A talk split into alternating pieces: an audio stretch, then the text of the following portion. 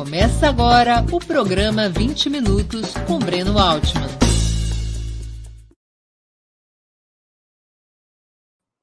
Bom dia! Hoje é 10 de junho de 2022. Estamos dando início a mais uma edição do programa 20 Minutos. Nosso entrevistado será Leonardo Boff.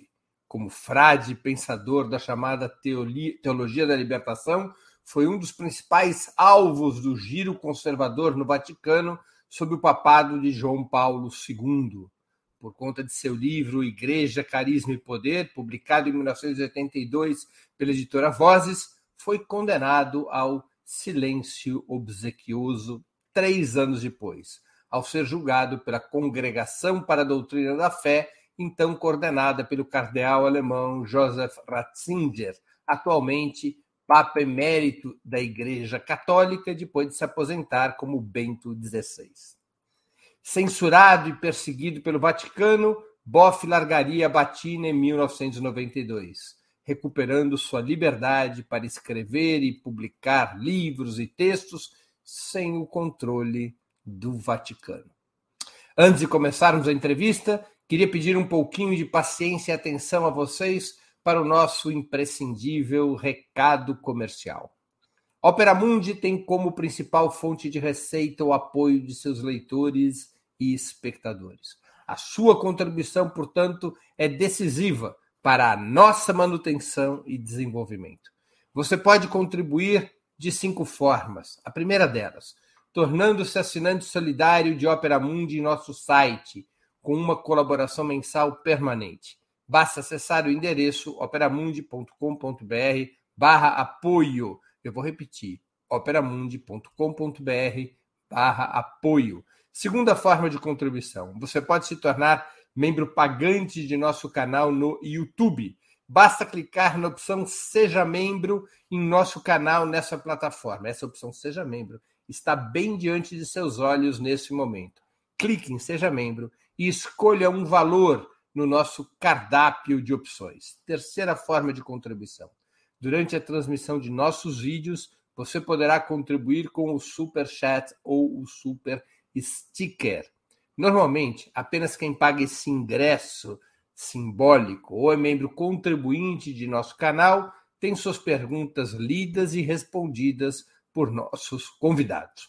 Quarta forma de contribuição. Se você assistir nossos programas, aos nossos programas após sua transmissão, portanto, nossos programas gravados, poderá contribuir através da ferramenta Valeu, valeu demais. Ela funciona, essa ferramenta, exatamente como o Superchat, mas quando vocês estiverem assistindo aos nossos vídeos gravados. Quinta forma de contribuição. A qualquer momento você poderá fazer um Pix para a conta de Opera Mundi. Nossa chave nessa modalidade, nossa chave no Pix é apoie arroba operamundi.com.br. Eu vou repetir, apoie arroba. Nossa razão social é última instância editorial limitada. Além dessas cinco formas de colaboração, lembre-se sempre de dar like, de clicar no sininho, de fazer sua inscrição, quem ainda não é inscrito, e de compartilhar nossos programas com seus amigos e nos seus grupos. São ações simples e gratuitas que aumentam nossa audiência e engajamento, ampliando também nossa receita publicitária, tanto no site quanto no YouTube. A única arma que nós temos contra as fake news é o jornalismo de qualidade. Somente o jornalismo de qualidade é capaz de colocar a verdade acima de tudo. E o jornalismo de qualidade, como aquele que nós buscamos praticar no Opera Mundi, esse jornalismo de qualidade depende do teu apoio. Não importa se é um valor pequeno ou um valor maior. O que importa é o engajamento de quem nos assiste, de quem nos lê, para que possamos seguir avante com um jornalismo cada vez mais independente e disposto a revelar e analisar os grandes fatos da vida do país. Bom dia, eh, Frei Boff. Muito obrigado por aceitar nosso convite. Uma honra ter sua presença no 20 Minutos. Muito bom dia para você, Breno, e tenho apreciado muito o seu programa, exatamente por aquilo que você disse. É um programa de um jornalismo de qualidade, jornalismo crítico. E você é um analista rigoroso, que não importa se seja direita ou esquerda, qualquer outra tendência, você tenta buscar, desvendar, desnovelar o que está por detrás, e o faz com muita liberdade e qualidade, qualidade. Eu acho que é uma característica própria do seu ópera mundi. Oxalá que essa ópera mundi não seja uma ópera bufa. A tua não é ópera bufa, é uma ópera de inteligência. Então, eu, eu solicito, peço que, é, por essas cinco formas, apoiem a Ópera Mundi, porque vale a pena. Num, num, país como o nosso, com tantas fake news, tantas distorções nas narrativas, é importante que haja um canal como esse do Bruno, Bruno Altman, que nos dá as interpretações as mais sensatas e corretas. Então, apoiem esse canal porque é para a nossa cultura política, para a nossa inteligência crítica, e isso nem todos fazem. Então, eu gostaria muito de apoiar essa iniciativa e que ela possa se manter com essa autonomia, mas com o apoio daqueles que estão pensando no nosso país, com os aportes e as contribuições que o Bruno dá com tanta propriedade. Muito obrigado, Frei Boff. Antes de começarmos as perguntas, eu queria anunciar que nós iremos presentear hoje dois dos espectadores do 20 Minutos. Cada um receberá, devidamente autografado, um exemplar do livro Habitar a Terra, de Leonardo Boff, publicado em janeiro de 2022 pela editora Vozes. Eu vou convidar a Natália, nossa produtora, para que ela explique os detalhes dessa promoção. Olá, Natália. Bom Conte, dia. Bom dia. Conte para a nossa audiência, por favor, quem poderá ganhar os brindes de hoje e como. Bom, para ganhar os, os dois exemplares do Habitar a Terra, autografados pelo Leonardo Boff, é, nós vamos distribuir de duas formas diferentes. A primeira é através de um sorteio entre todo mundo que contribuiu com Superchat e Super Sticker.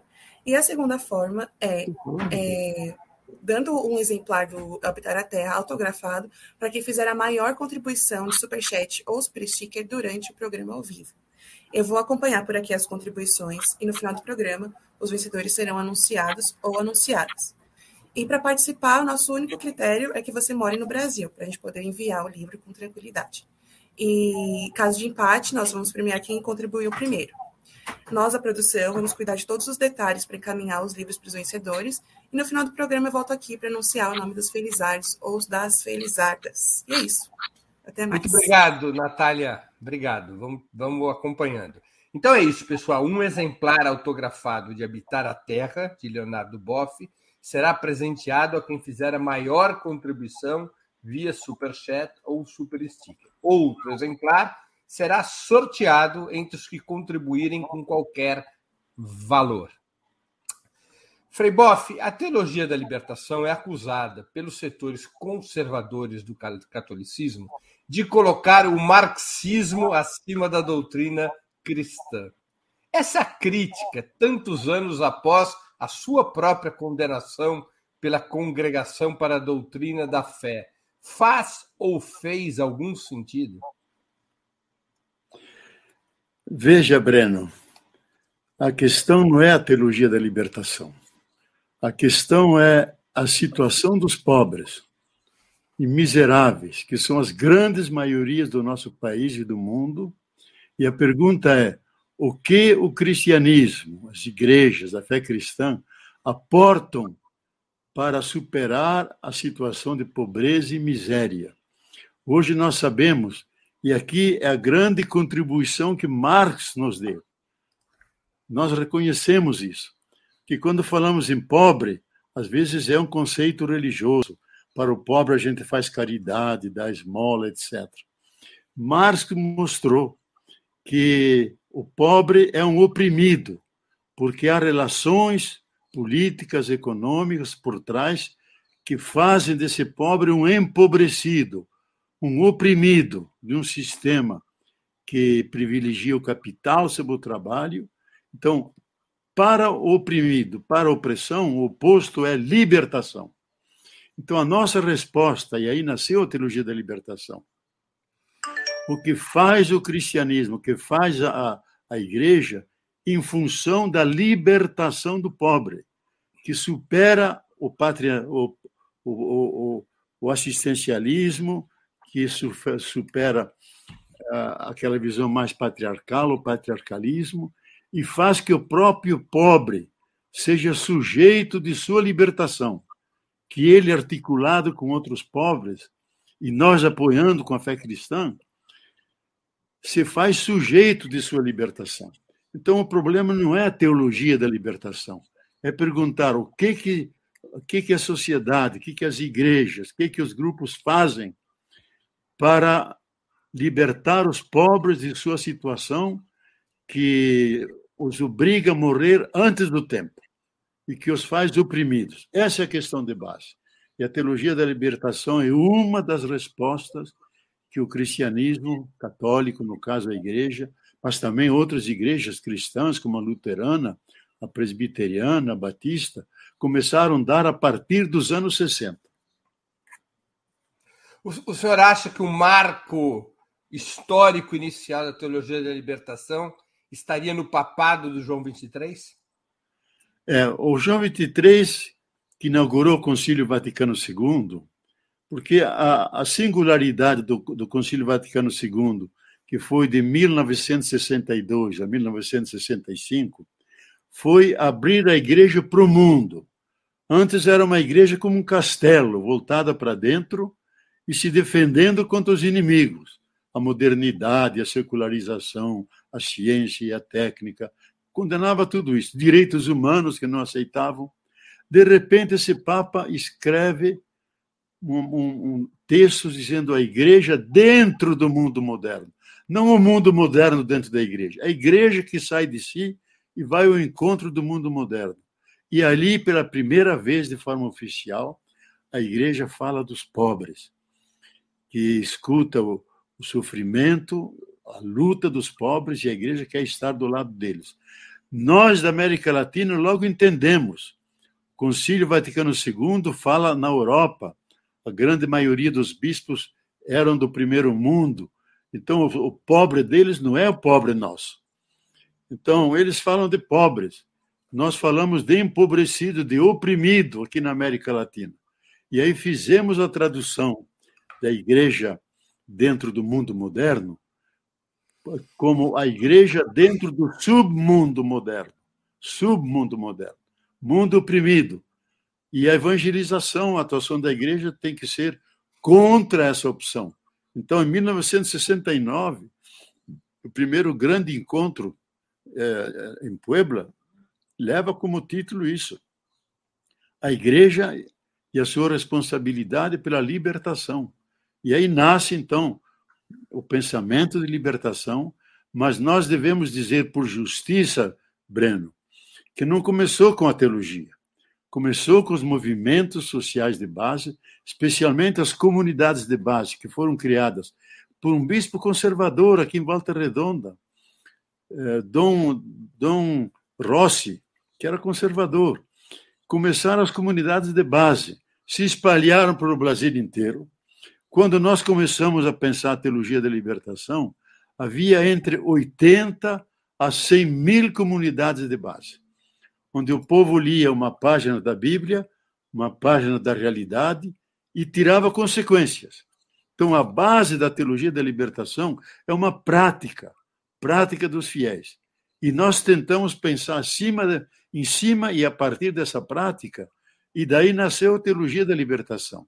Agora, o nascimento dela é nos movimentos sociais populares cristãos que começaram a ler a Bíblia e descobriu Jesus pobre, nada um Jesus rei do universo, nada disso. E aí então a teologia vem refletindo sobre isso e conferindo legitimidade a esse movimento e conquistando cada vez mais bispos e bispos, arcebispos, cardeais como Dom Aloysio Lorscheider, Dom Paulo Evaristo Arnos e outros tantos que assumiram essa igreja, a Igreja da Libertação. O senhor acha que há compatibilidade teórica e até teológica entre socialismo e cristianismo, entre Marx e Cristo? Veja, o, tanto o cristianismo como o marxismo são realidades complexas. Tem o cristianismo das origens, do tempo de Jesus, que nem se chamava cristianismo, era o caminho, caminho de Jesus. E aí então se formavam aqueles grupinhos, mais tarde foram chamados de cristãos. Então tem uma visão mais dogmática, doutrinária, com catecismos, teologia, etc. E tem um cristianismo de base, cristianismo que não, não, não segue o catecismo, venera mais santos e, e, e tem as suas devoções, as suas práticas. Então tem um cristianismo oficial, com bispos, papa, etc. E tem um cristianismo popular, que tem as suas referências e as várias tendências também que a vida religiosa tem, os jesuítas de um jeito, mais ligados às universidades, os franciscanos e capuchinhos mais metidos no meio do povo, outros dominicanos que vão no meio dos índios e, e tentam pensar a partir da situação dos índios. Então, é uma coisa complexa. Da mesma forma, o marxismo. Tem uma parte que é, digamos, filosófica, metafísica, que é o materialismo histórico, é o materialismo dialético, não histórico. Materialismo dialético, tudo é matéria, Deus não existe, etc. Com isso, nós não concordamos. Tem o materialismo dialético, que é um método sociológico de interpretar a sociedade a partir dos conflitos que ela tem, conflitos de classe. Por isso, capitalismo, embora Marx nunca tivesse usado a palavra capitalismo, percebe que os donos, os donos das empresas, da riqueza e dos meios de produção, exploram os operários. Na Inglaterra, crianças de oito anos em diante, você que é economista, sociólogo, sabe melhor do que eu, trabalhavam 10, 12, 14 horas e eram super explorados. Então, Marx se confronta e faz uma análise como é que funciona a lógica do capitalismo, que é sempre produzir duas explorações que são duas injustiças.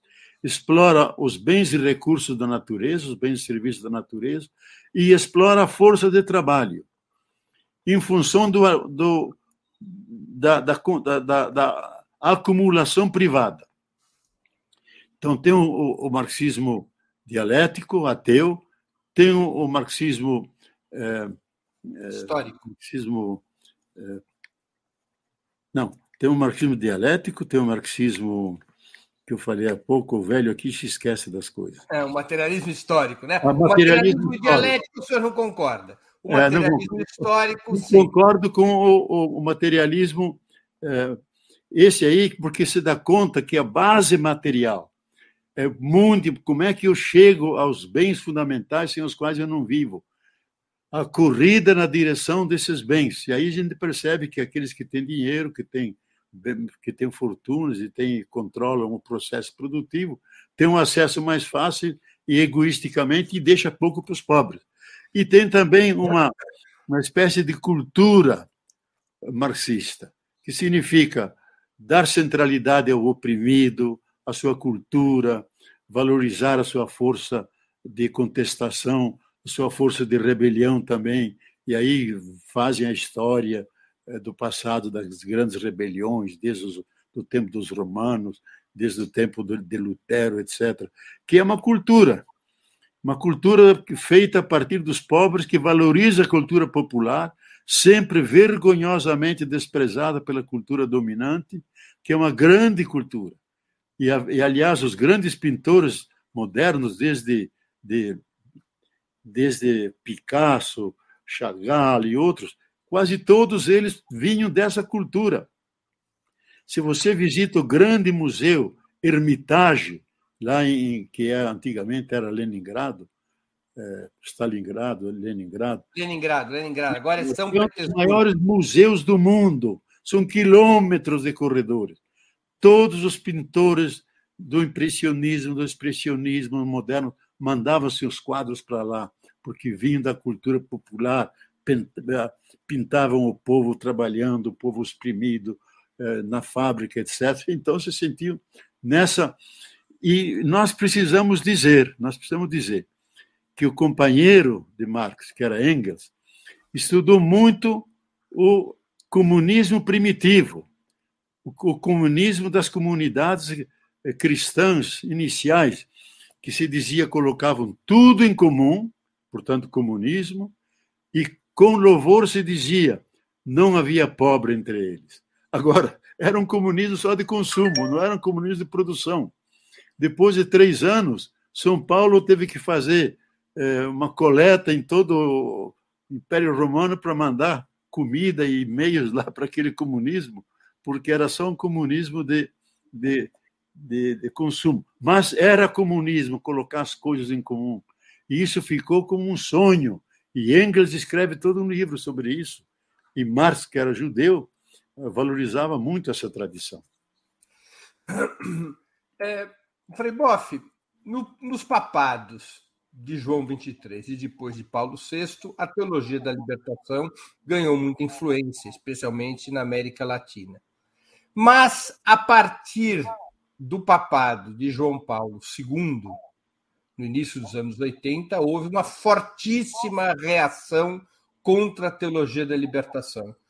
Como o senhor explica essa reação dentro da própria igreja contra a teologia da libertação? O que, que essa reação representou? Olha, há, duas fontes, viu, Breno? A fonte, que é das classes, eh, as classes dominantes aqui, que Gessé bem chama a elite do atraso, os latifundiários, os ricos, lógico, se sentiam criticados por essa teologia, então, de princípio, eram contra. E como era tempo Existe da... luta de classes dentro da igreja.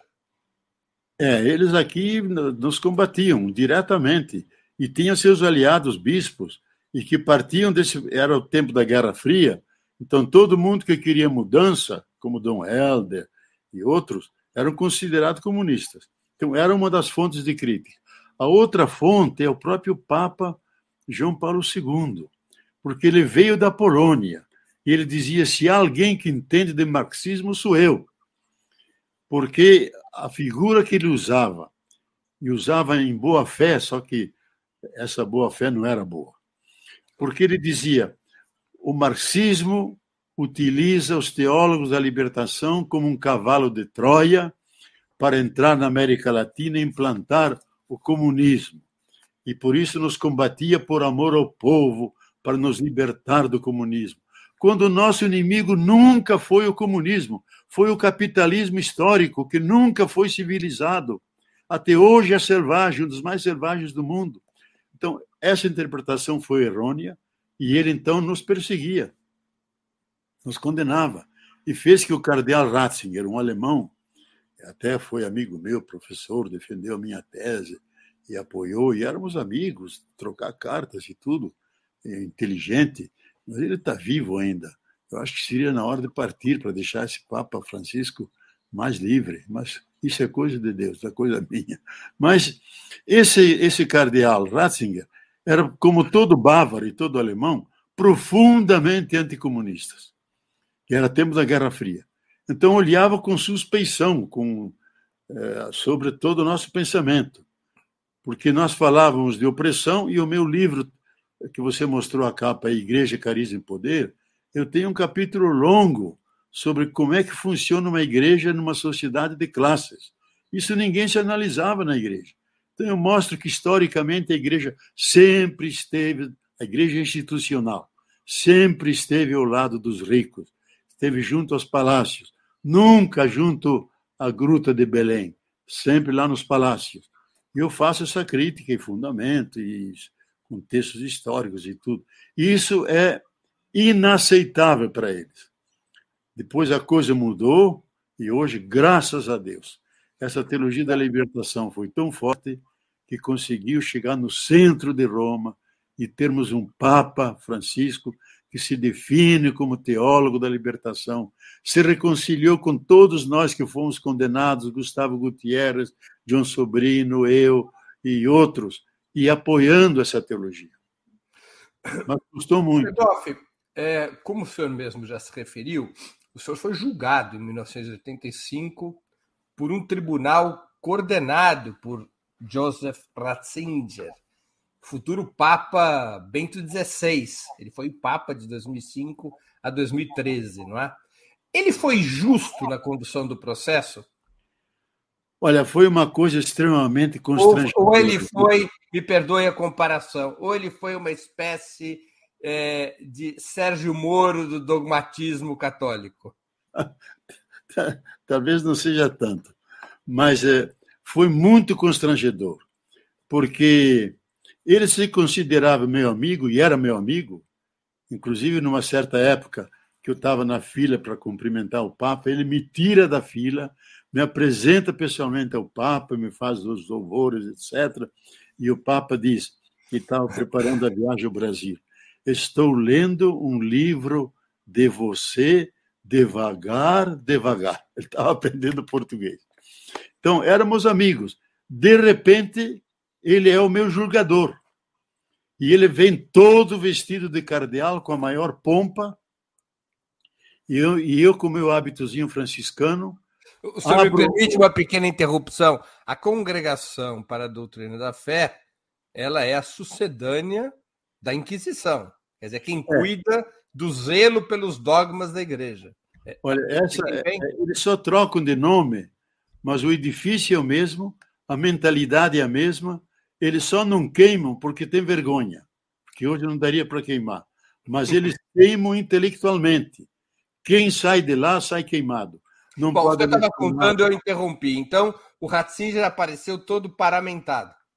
É, eu abro, eu abro o, o, elevador que me levou para o segundo andar e cumprimento em bávaro. Grüße Gotter Cardinal, que ele é bávaro, eu só sabia bávaro. Ele, não, senhor. Grüß Gott, Herr Pater. Rígido. E aí atravessamos um corredor de quase mais de 100 metros, de tapetes vermelhos, cheio de quadros renascentistas, e lá no fim, uma portinha fechada que você tem que se abaixar para entrar, que é o lugar onde interrogavam, porque antes, lá no, no antes lá no, na, na, no, no Jardins do Vaticano, havia um, uma, uma sala da tortura. Quando eles me carregaram para lá, eu passei diante dela, até disse: é aqui que você vai me torturar? O homem me deu uma cotovelada, e depois aqui que eu torturava primeiro. Depois levava para o interrogatório. A pessoa já ia dominada.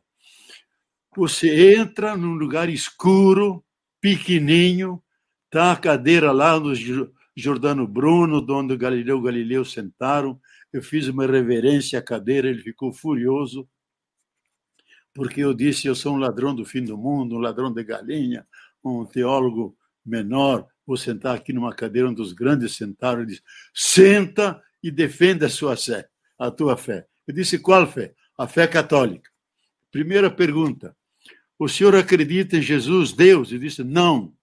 Ele ficou espantado. Ele disse: Jesus é filho de Deus. Porque se eu digo Jesus é Deus, eu posso dizer Jesus é Espírito Santo. Jesus é o Pai. Ele disse: muito bem. Já se vê que você estudou na Alemanha.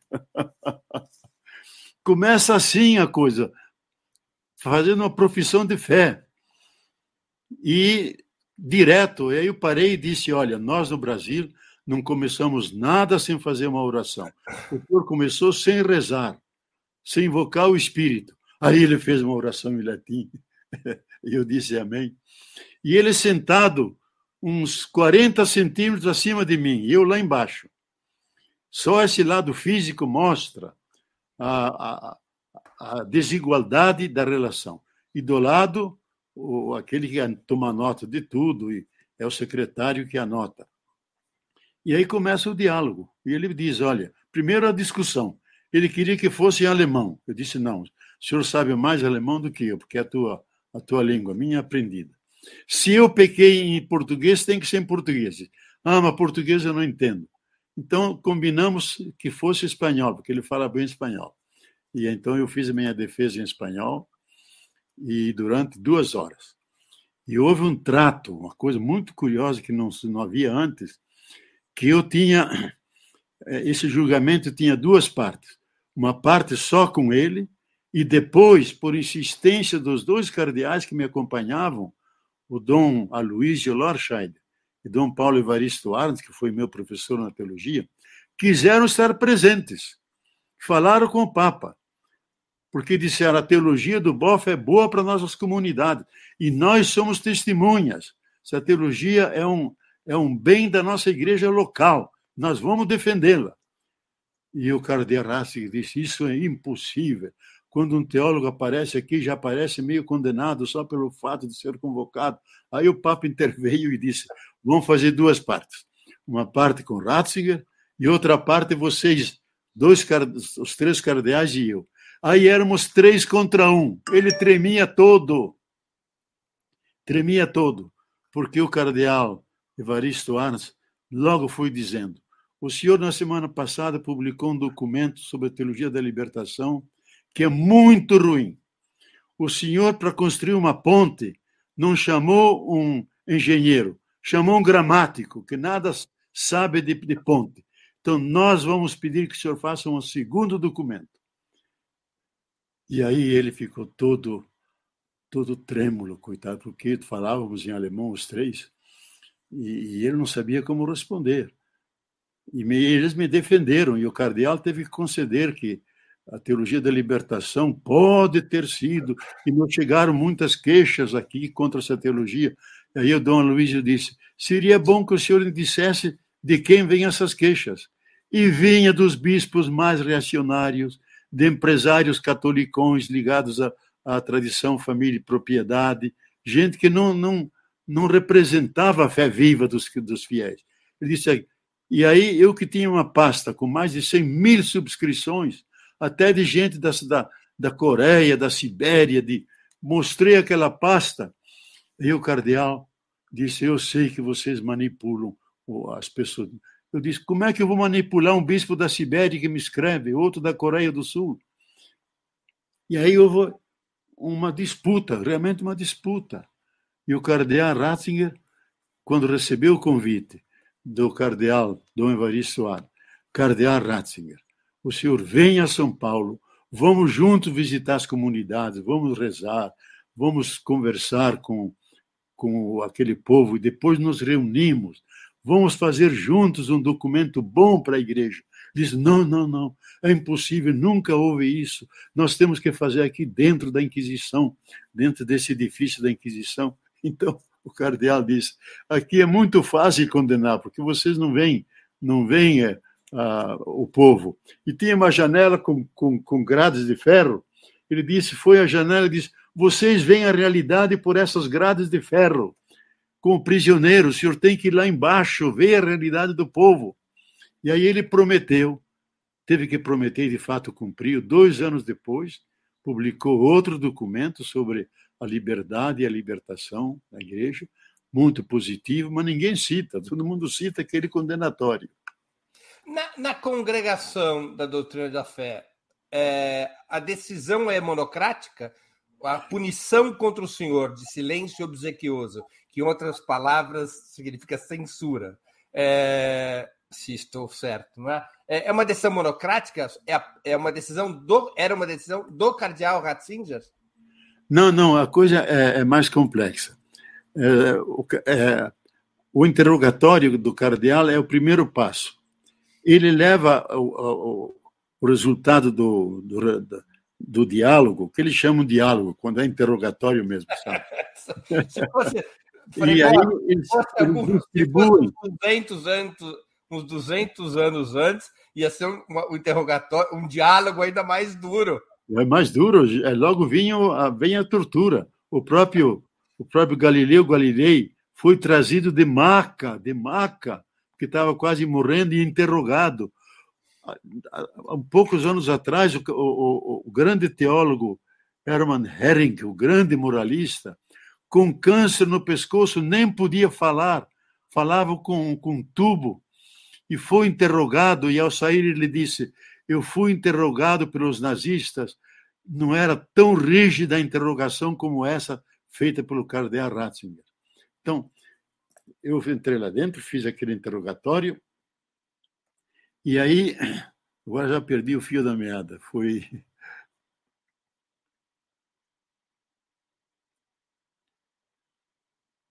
Eu, eu, Perdão, eu O senhor estava contando como é que é o processo. Ah, o processo é o seguinte. Então começa com o interrogatório. E depois a segunda parte vem e a coisa engraçada é que houve uma pausa de café e todos os funcionários vieram pedir autógrafo. E o cardeal furioso, um livro que está sendo condenado, todo mundo quer autógrafo. e aí vem, então, a, a, vai ser, e aí são 13 cardeais para poder para ter o desempate. Apresenta o, a, a, conclusão do diálogo, do, do interrogatório, eles leem o livro e leem as apreciações, e aí votam. E são 13 para poder desempatar. Agora, curioso é isso, o Bruno, o Breno, que você não tem advogado, você não sabe quem te acusou, você não tem acesso às atas, e eu até disse ao cardeal Ratzinger, na Rússia comunista, na China, cada um que é condenado tem um advogado, tem acesso às atas. Aqui vocês fazem uma coisa ditatorial, tirânica. Ele disse, é um modo romano de fazermos o julgamento. Diga, modo romano pagão e não cristão. Então eles fazem aquela reunião, votam, e aí fui vencido, levam ao Papa, e o Papa então subscreve. E aí eles fazem um documento impresso pela poliglota vaticana. O Papa teria o poder de anular a sentença? Ele podia. E uma vez ele anulou. Eu faço aqui um pequeno parênteses, porque a grande condenação, Breno, não é que você, digamos, ganhe o silêncio obsequioso, etc. Quando você perde o título de teólogo católico. Aí você perdeu, é pior que um herege. Então, bispos reacionários brasileiros, cardeais de Brasília, do Rio, é, outro que estava em Roma, não vou dizer os nomes, embora todos tenham morrido já, fizeram uma reunião com os cardeais brasileiros, o Papa e o Ratzinger, para tirar o meu título de teólogo católico.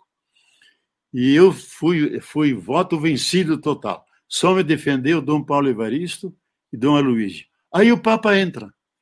O Papa diz: não vamos condenar o Boff, porque ele trabalha com os pobres então ele continua teólogo católico. Então você vê que o Papa tem um sentido pastoral das coisas. E ele que decidiu, aí não puderam me condenar. E os cardeais que queriam a condenação saíram de lá com a cabeça baixa, sabe? Que eram fãs do Papa, de repente viram que o Papa não, não aceitava as opiniões deles também. Então ele me salvou, de certa maneira. Qual foi o impacto da sua condenação em 1985 para a teologia da libertação no Brasil e na América Latina? Olha, o primeiro impacto, Breno, foi que de repente essa teologia ela ganhou o mundo. Eu estando em Roma naqueles dias, vi os jornais italianos, ingleses, alemães, primeira página, teologia da libertação e juízo, e começou a ser uma teologia discutida nos bares, até na cama entre marido e mulher, de repente virou uma teologia mundial. Por quê? Todo mundo entendeu que se tratava da questão dos pobres, que é a grande maioria do mundo. E tem os cristãos aí meio malucos que se organizam e criaram um pensamento que eles não, não aceitavam, achavam que não era científico, e depois nós melhoramos a nossa situação e mostramos o caráter fundado dessa teologia na Bíblia, na tradição, na, na dimensão mais filosófica, etc. E, e trabalhamos muito nisso. Então, houve um impacto primeiro interno da, na sociedade e depois dentro da igreja, que dividiu a igreja. O, o, o bonito foi, é, Breno, que no Brasil a teologia oficial dos, da Conferência dos Bispos era a teologia da libertação. Quando perguntaram a Dom Luciano Mendes de Almeida, que era secretário uh, da Conferência dos Bispos, perguntaram a ele, um funcionário de Roma, qual é a teologia de vocês? Não, a teologia nossa é a teologia da libertação, disse espontaneamente. Porque a maioria dos bispos lutando contra a ditadura e pela reforma agrária, defendendo os direitos humanos, contra as torturas, etc. Então, todos eles me apoiaram. Todos me apoiaram. O Dom Paulo Evaristo logo me ofereceu uma cátedra em São Paulo. recebi convites do mundo inteiro, Estados Unidos. Lá você sabe que uma, uma, as universidades gostam de convidar gente que ganhou um nome. Estão três, quatro universidades me convidando, dando salários altíssimos. Digo, não, senhor, eu estou do lado do povo pobre aqui, sou contra vocês, não vou de jeito nenhum. Podem dar o dinheiro que quiserem, os títulos que quiserem. Então, houve dentro uma divisão no, na América Latina.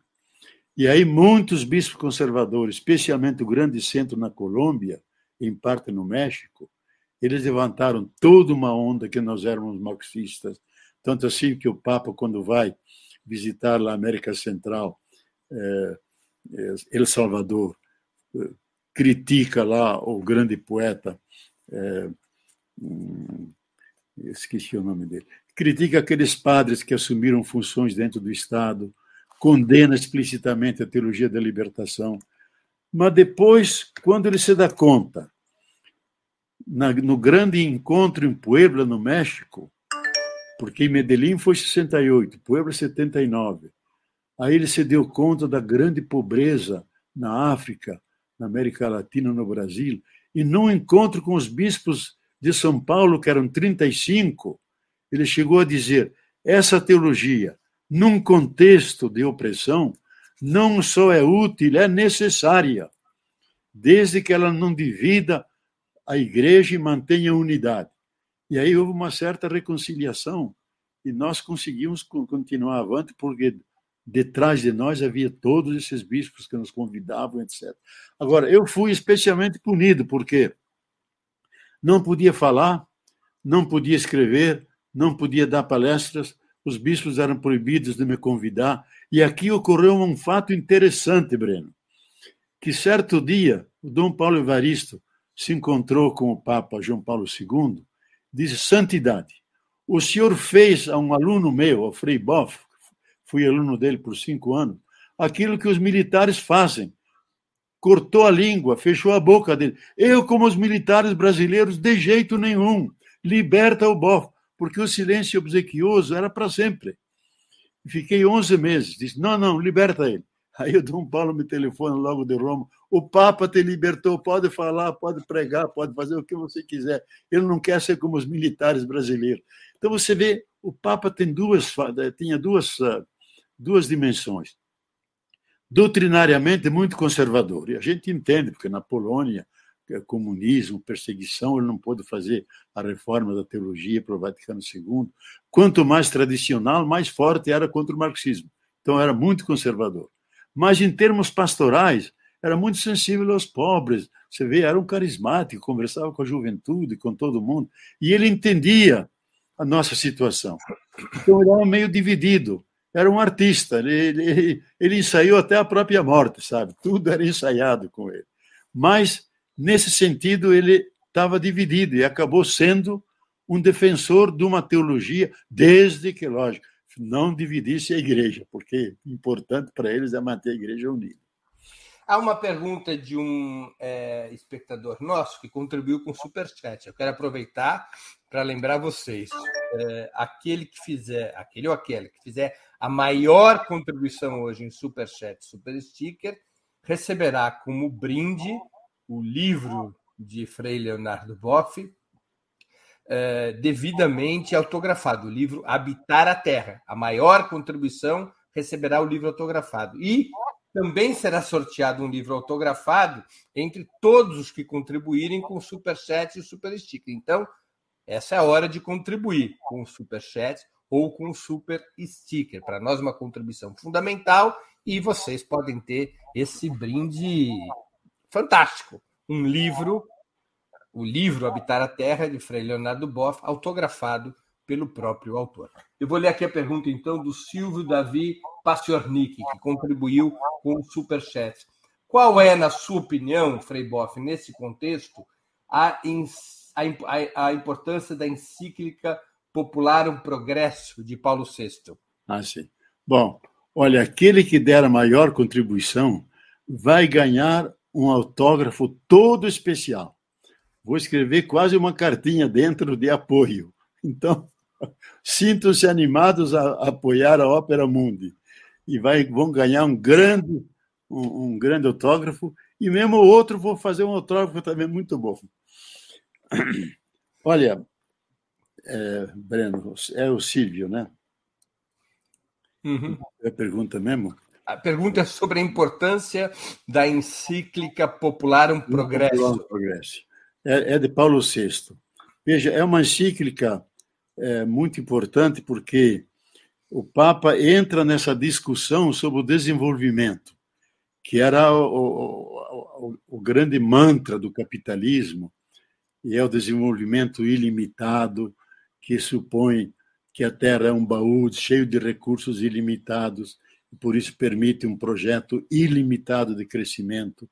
E o Papa escreve essa encíclica no sentido ético, de todo crescimento tem que ser um crescimento justo. Eles não, não conheciam ainda a expressão sustentável, mas ele dizia tem que ser um crescimento nessa popular um progresso, um progresso que seja humano, que seja justo, equitativo, que inclua todas as pessoas e dá um aceno, dá um aceno, mas é só um aceno porque não havia consciência uh, daquela época ainda de respeito à natureza, porque não há riqueza se você não está eh, ligado à natureza que fornece tudo aquilo que nós precisamos para viver e para acumular, etc. Então, e aí ele tem aquela famosa frase que a política é a forma mais alta de amor. A política é a forma mais alta de amor e por isso a política que vocês levam no sentido de superar a pobreza e ter um progresso que seja útil para todos e não só para alguns que acumulam, isso é um ato de grande amor aos seres humanos e amor a Deus. Então, é uma, é uma encíclica que abriu espaço para a igreja dialogar com o mundo, o mundo da economia, com o mundo é, que estava em evolução e no, numa era de grande desenvolvimento, especialmente na Europa. Eram os anos dourados de grande acumulação. Mas ele se dava conta que essa acumulação era feita à custa, ele chega a dizer isso, é feita à custa dos pobres, à custa da natureza. E aí, então, logo, vem a nossa. E nós citamos muito isso, porque é, pobreza e riqueza não são coisas paralelas. A riqueza é feita por relações perversas, injustas, desiguais, com o trabalho e com a natureza, e por isso os ricos ficam ricos, empobrecendo a população e devastando a natureza. Essa conexão a maioria não via, e ainda hoje não vê. Pense que são duas coisas paralelas. Não. A riqueza é enriquecimento, a custa do pobre, do, do trabalhador, e a custa dos bens e serviços da natureza. É, Frei Boff, uma outra questão. O, o senhor já tocou esse assunto, eu queria que o senhor aprofundasse um pouquinho mais. O papado atual de Francisco representa um reencontro entre, entre a igreja e a teologia da libertação? O senhor acha que o Vaticano, com a ascensão eh, do cardeal Borgoglio ao trono de Pedro, trouxe novamente a vida e a luz do dia essa corrente teológica da qual o senhor é um dos principais representantes? Olha, Breno, ele não só reforçou essa teologia, ele se entende, se entende como membro, como um teólogo da libertação. Porque a teologia da libertação tem várias correntes. Ela começou com analisando o pobre trabalhador, então as relações capital-trabalho, depois passou para a dimensão da cultura, culturas oprimidas, depois passou para a opressão das mulheres pelo patriarcado, a opressão dos negros, que é perversa, a opressão dos indígenas. Para cada uma dessas opressões, a sua adequada libertação. E o Papa vem da libertação de vertente argentina. Como a repressão era extremamente violenta na Argentina, não se podia usar nenhuma categoria marxista. Então lá se desenvolveu a seguinte teologia da libertação: teologia da cultura oprimida e do povo silenciado. E ele conta na sua biografia, ele conta que ele era químico antes. Jesu... que não era jesuíta, era químico, deu uma explosão toda, perdeu um pulmão, por isso que ele fala baixinho. Ele tem um pulmão a menos. E aí quase morreu, e ao sobreviver ele fez um voto: vou ficar jesuíta. e com 19, 23 anos entrou no seminário em São Miguel. E aí tinha um professor que era muito amigo meu, morreu ano passado, uh, João Carlos, uh, Juan Carlos, que foi aluno do, do, do Bergoglio. E Bergoglio ficou tão entusiasmado com, a, com essa teologia de João Carlos Canone, o nome dele, que disse, fez um voto, fez um voto de que ele, sendo padre, um dia por semana ia visitar uma vila miséria, uma favela. E assumiu essa teologia, a teologia do povo oprimido e da cultura silenciada. E é tão verdadeiro que ele, vasculhando os seus arquivos lá em Roma, descobriu uma foto em que eu e ele demos uma palestra 1972 lá em Buenos Aires. E ele me mandou essa foto, com uma flecha vermelha indicando ele, uma flecha vermelha indicando a mim, ele já meio carequinho, um pouco mais velho, e mandou a foto para mim. E atrás escreveu: Nós somos sobreviventes, porque todos os que estão na foto morreram. Ele tem muito humor, sabe? Então ele se entende teólogo da libertação. Primeira coisa que ele fez quando eh, eh, encontrou teólogos foi eh, honrar, convidar o principal fundador da teologia da libertação, Gustavo Gutierrez, um peruano, para fazer o discurso de abertura da Caritas em Roma. Encontrou John Sobrino, que é um grande amigo meu, e eu sou responsável pela sobrevida dele, porque a repressão matou toda a comunidade jesuítica. E eu que devia dar um curso em inglês lá na Tailândia, eu disse: Olha, meu inglês é meio ruimzinho, vai você é, João Sobrino, que fala bem inglês, e ele foi. Nisso mataram toda a comunidade e ele estava fora, se salvou e vive me agradecendo, Bofo, você me salvou a vida. Se encontrou com o Papa, o Papa abraçou, disse João Sobrino, continue escrevendo teologia. Marcou um encontro comigo, fui para Roma para me encontrar, não deu, porque houve um conflito interno lá com outros cardeais. Ele me disse: Olha, não posso te receber temos recebi várias cartas dele, me pediu auxílios para a encíclica eh, Laudato Si sobre o cuidado da casa comum. Temos um contato. Agora ele escreve muito mal porque de velhinho quase não consigo ler. Mas então ele se entende teólogo da libertação. Não só que apoia essa teologia, levou para dentro do Vaticano essa perspectiva da opção pelos pobres, veja que a primeira palavra que ele disse, eu desejaria uma igreja de pobres para os pobres. E é fiel para isso. Toda hora visita as, as periferias, a centralidade do mundo da pobreza, dos imigrados, de todos aqueles que sofrem no mundo. Ele virou uma liderança mundial daquele submundo invisível da, da, da cultura do capital. Ele os representa então, nós nos sentimos muito contentes que, dentro de uma geração, conseguimos, com os nossos movimentos de bispos, de cardeais, dessa teologia, e essa rede imensa de comunidades de base que começou no Brasil, se espalhou pela América Latina, pela África, pela Ásia, em vários lugares da Europa, dos Estados Unidos. Esse movimento que vem de baixo conseguiu fazer um papa, um Papa.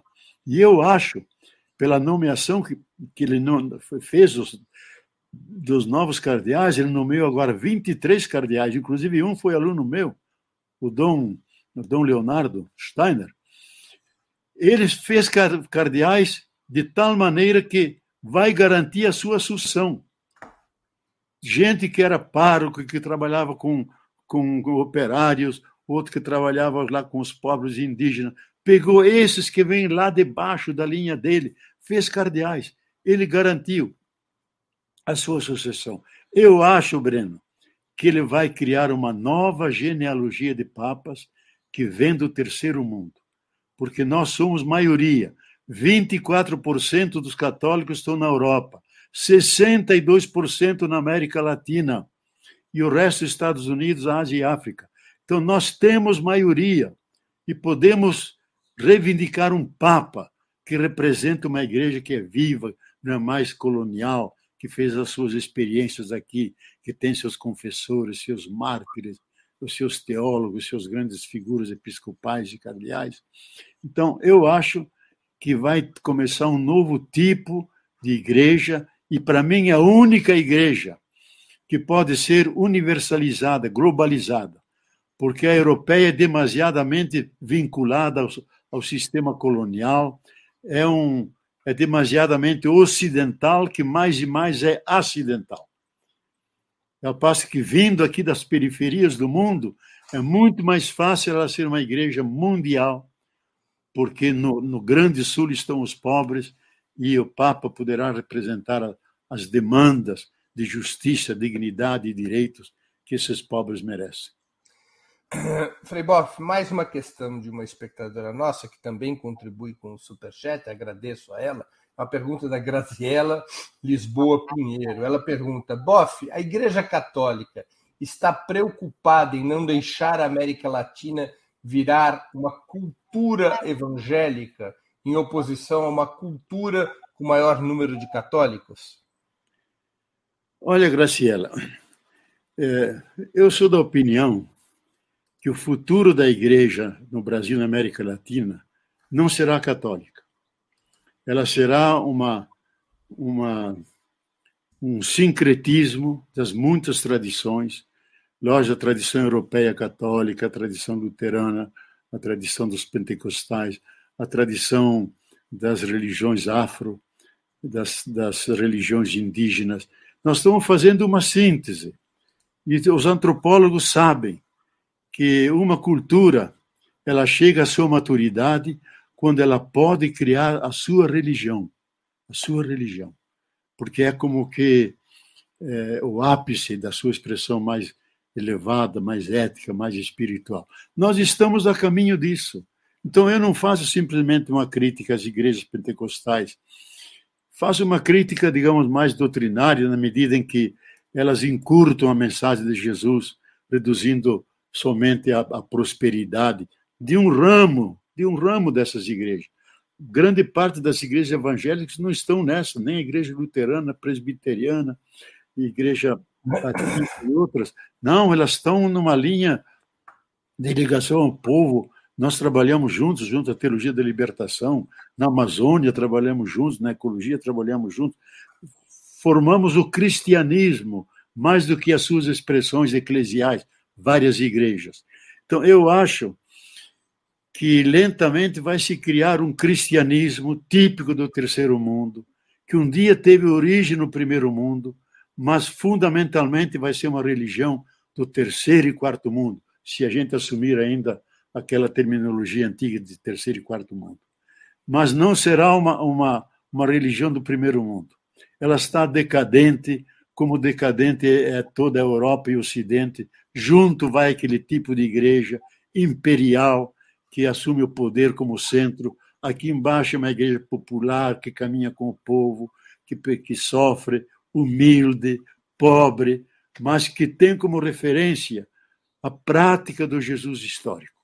Eles têm como, como, como referência o Jesus da glória, o Rei do universo, cheio de pompa e glória. Aqui não, o Jesus humilde, pobre, que não morreu atropelado por um camelo, que foi um prisioneiro político, que sucumbiu a um duplo processo religioso e político e acabou assassinado na cruz. Não se diz morreu na cruz, como se todo mundo morre, mas nem todo mundo é assassinado.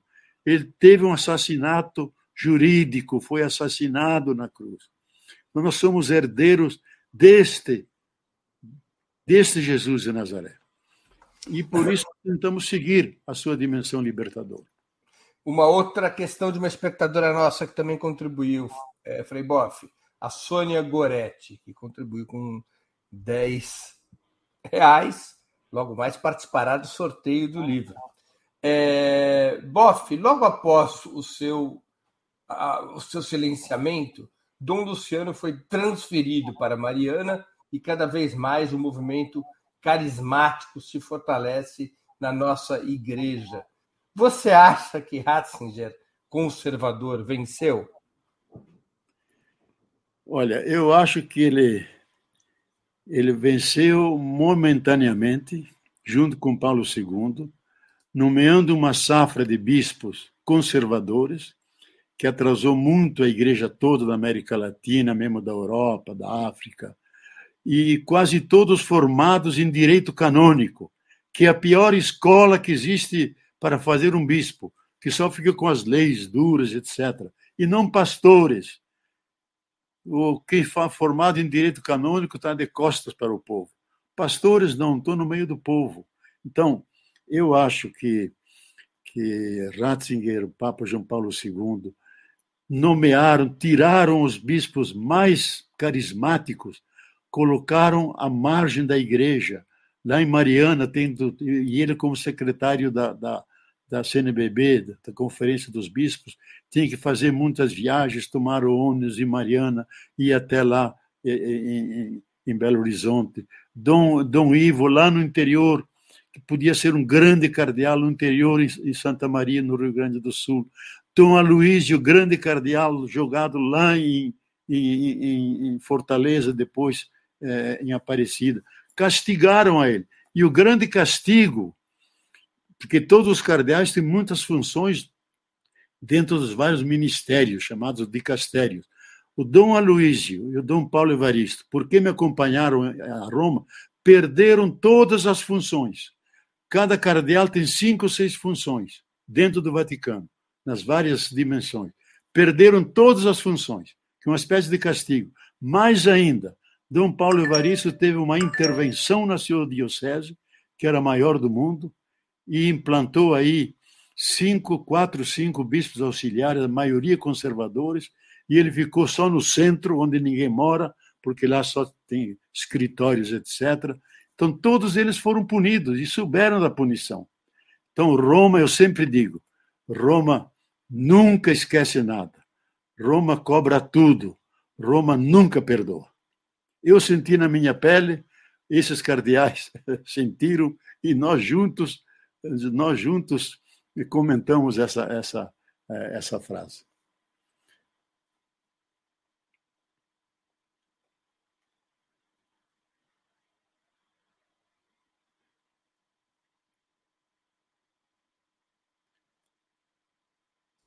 É, perdão, estava sem som. É, há uma outra questão de um espectador nosso, o Zezito de Oliveira, ele contribuiu também com o Superchat, é, e ele pergunta, agradeço ao Zezito. Vamos lá, pessoal, estamos chegando, nos aproximando do fim do programa, é a hora de contribuir. Me diz aqui a produção que a disputa pelo livro é, que será dado a quem der a maior contribuição está empatada em 100 reais. Por que houve reações contrárias iniciais de setores da esquerda argentina ao Papa? Olha, ah, eu até fiz um. Porque no, no Grande Sul, quase ninguém saiu em defesa do Papa. Eu fiz um grande artigo tomando a defesa dele, porque a grande maioria dos cristãos conservadores europeus, daqui também, querem um Papa tipo faraó tipo faraó com todos aqueles símbolos que eles assumiram dos imperadores romanos, desde a estola, o manípulo, aquela moceta, aquela capinha branca. Aquela capinha branca, cheia de joias, significava o absoluto poder do imperador.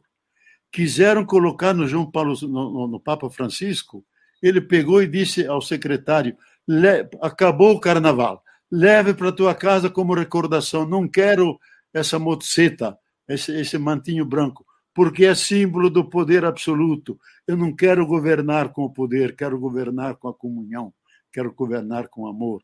Então, esses que estão ligados a essa, essa pompa e glória, que envergonha a igreja, porque o Jesus era pobre, morreu desnudo na cruz.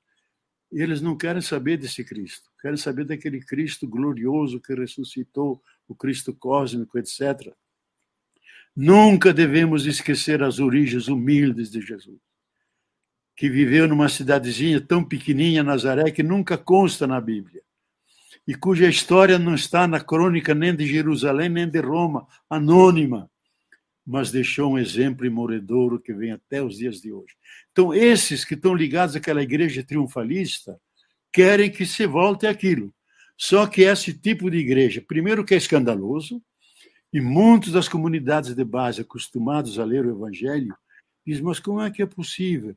Jesus não tinha nem um travesseiro onde repousar a cabeça, era um pobre. E esses cardeais e papas vivem num luxo em castelos, que é que, como é que é possível?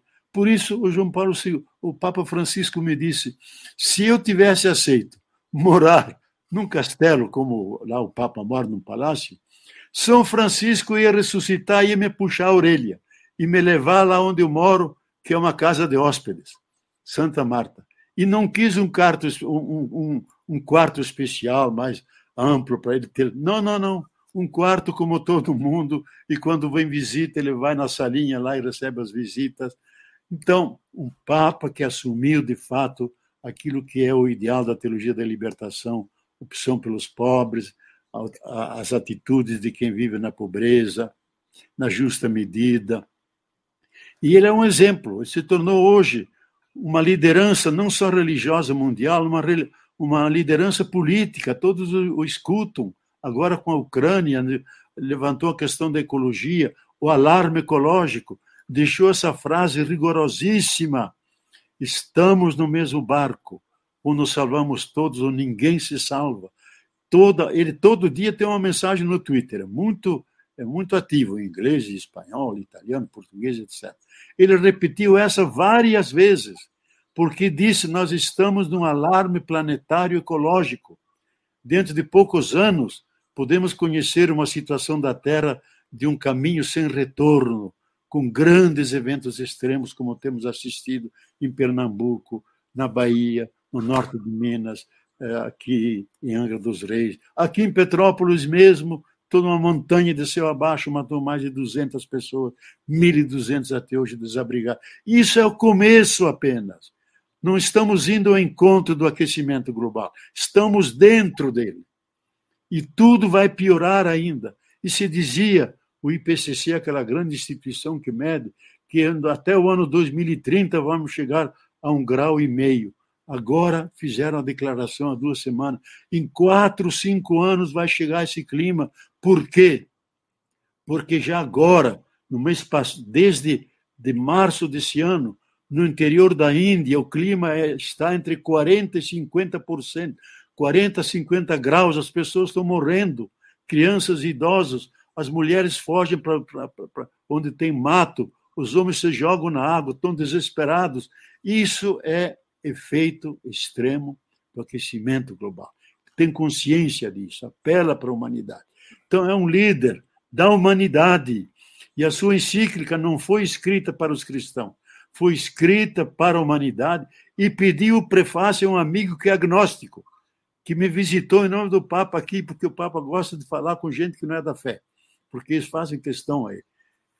Então, eu acho que devemos escutar essa voz é profética, verdadeira, humilde e talvez ficará na nossa memória inesquecível a chuva caindo e ele caminhando sozinho lá na, na grande praça da, praça de São Pedro caminhando debaixo de chuva para rezar ao Santo Protetor para defender Roma contra o, o coronavírus. Eu acho que isso é uma imagem inesquecível. Antes de continuarmos, eu queria pedir novamente que vocês contribuam financeiramente com a Opera Mundi. Há cinco formas de fazê-lo. A primeira é a assinatura solidária em nosso site, operamundi.com.br barra apoio. A segunda é se tornando membro pagante de nosso canal no YouTube. Basta clicar, seja membro e escolher um valor no nosso cardápio de opções.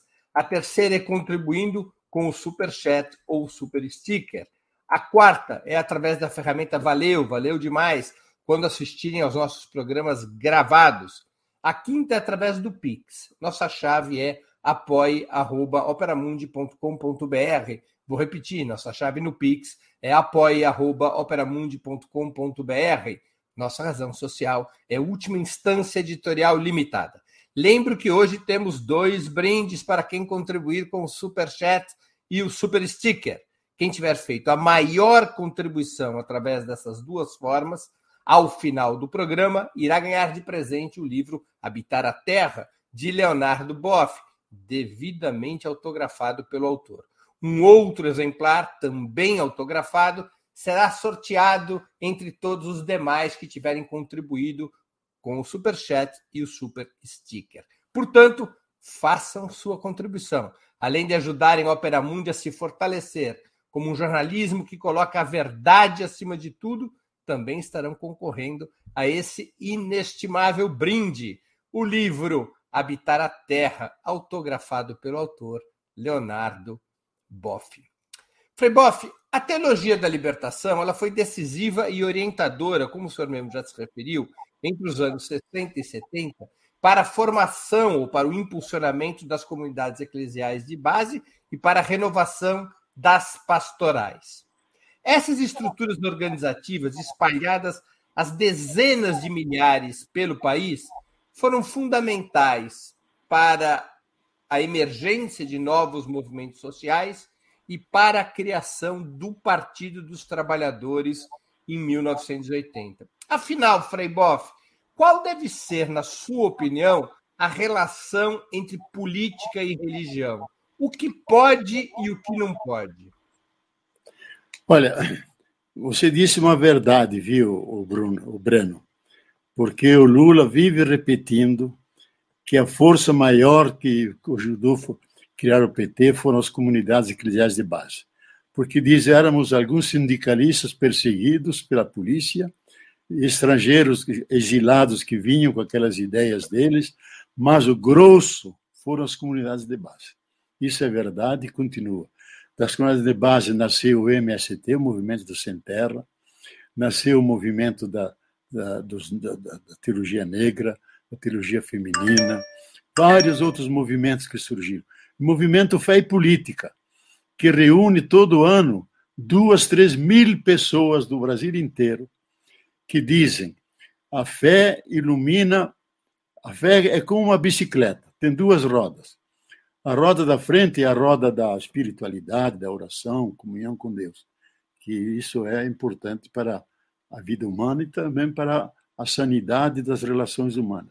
Isso é uma roda. A segunda roda é a roda do compromisso da ética, que é lutar para que haja mais justiça, mais participação, mais comida no prato. E a gente tem que unir as duas rodas. Então, tem a política em P minúsculo, que é a política partidária. Aí os leigos devem entrar e se, se filiar naqueles partidos que têm projetos populares, etc. E tem a política em P maiúsculo, que aí também todo mundo tem que entrar, padres, bispos, etc., que se trata do bem comum, que se trata daquilo que, que interessa a todo mundo, que haja mais uma leis boas, que não haja tanta violência pública, é aquilo em P maiúsculo, que tem a ver com o bem comum. Então, a fé ajuda a ter boas opções e sempre se perguntar qual projeto que está em, discussão, nesse, nesse projeto, em que medida entram as grandes maiorias, em que medida entram os pobres. Eu sempre que me reúno com as comunidades, e lá vem um político em termos de campanha, ele apresenta o projeto, a primeira pergunta, você discutiu esse projeto com quem? Ah, mas com, esse, com o sociólogo político. E discutiu com o povo? Quando não discutiu com o povo, ele já sai correndo. Porque o povo sabe o que ele precisa. Então, eu acho que a fé é um momento de iluminação. Escolhi aquele projeto que produz mais inserção, mais dignificação, mais direitos, mais abertura um para o outro, melhoria das condições de vida e cuidado da mãe terra que está ameaçada. Esse é um projeto que vale a pena, onde o povo entra, que vem de baixo. Agora, coloquem a crítica daqueles projetos que falam muito de economia, de grandes projetos, porque por detrás está a elite do atraso ligada aqui e lá fora. Eles não estão interessados num bem para todo o povo brasileiro, estão interessados em fazer aqui grandes fortunas, a revelia e as custas dos pobres e da natureza. Então, a fé é política na medida em que ela dá uma iluminação para saber qual é o caminho mais certo, que vai na linha do caminho de Jesus e, ao mesmo tempo, a política desafia a fé, para ela não ser manipulada como tantas igrejas manipulam, só falam de prosperidade e, junto da igreja, criam um, um, um grande supermercado. Para isso não veio Jesus, para isso não existe religião. A religião, a natureza da religião é falar das coisas que dizem respeito à dignidade, à vocação mais transcendente, que vai para além dessa vida, que cuida dessa dimensão espiritual dos seres humanos, mas enraizada aqui na terra, que une sempre na oração fundamental de Jesus, que é a essência de Jesus, é poder dizer Pai nosso e simultaneamente Pão nosso. Só se unirmos as duas coisas podemos dizer amém. Se não unirmos isso, não estamos no segmento de Jesus. Frei Boff, o senhor é um adversário frontal, implacável do atual presidente Jair Bolsonaro. As relações dele com a religião e a forma como ele utiliza o discurso cristão também devem ser condenados, além da sua política econômica e sanitária? Olha, eu nunca uso o nome dele porque não merece nome. Eu digo, é o inominável. Nominável que foi batizado na Igreja Católica. Eu conheço a cidadezinha de onde ele veio, que era a cidadezinha vizinha de onde meus avós vieram.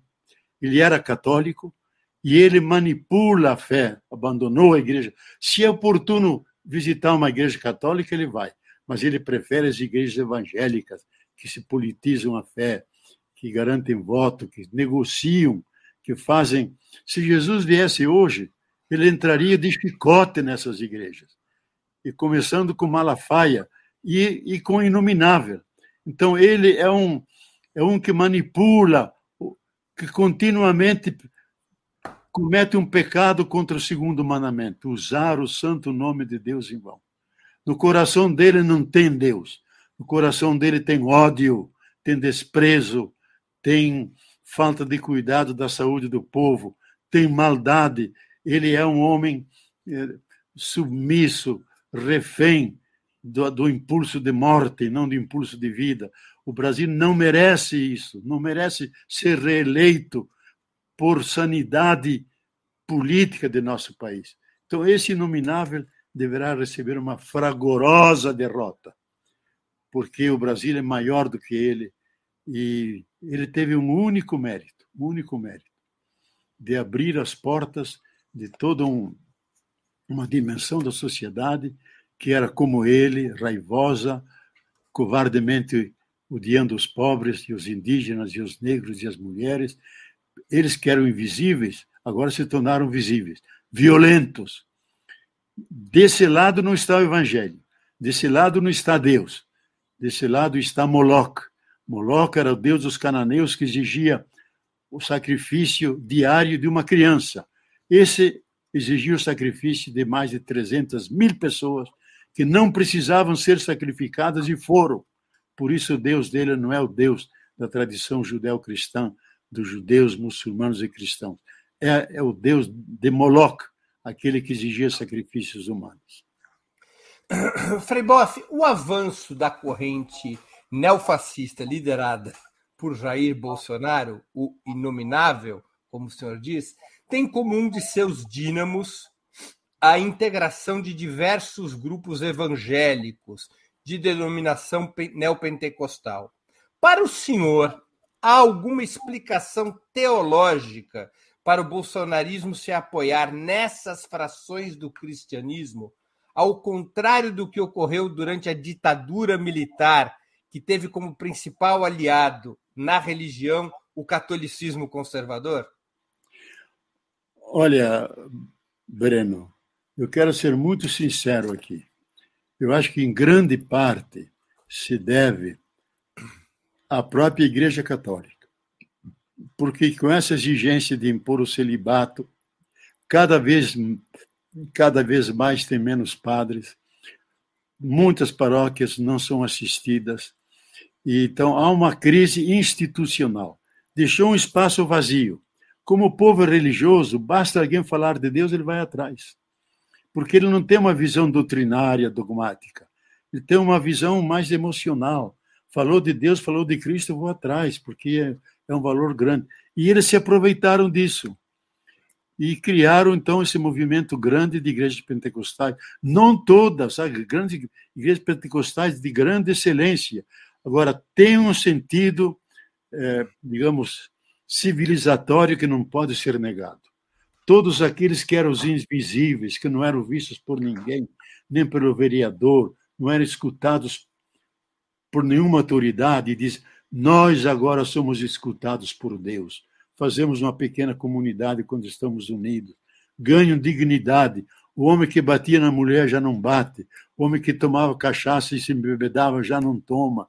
Então, tem um elemento que nós não podemos desconhecer: o elemento civilizatório ajudou as pessoas a lerem a Bíblia, embora fique mais com o Antigo Testamento, melhoraram sua ética, isso valeu.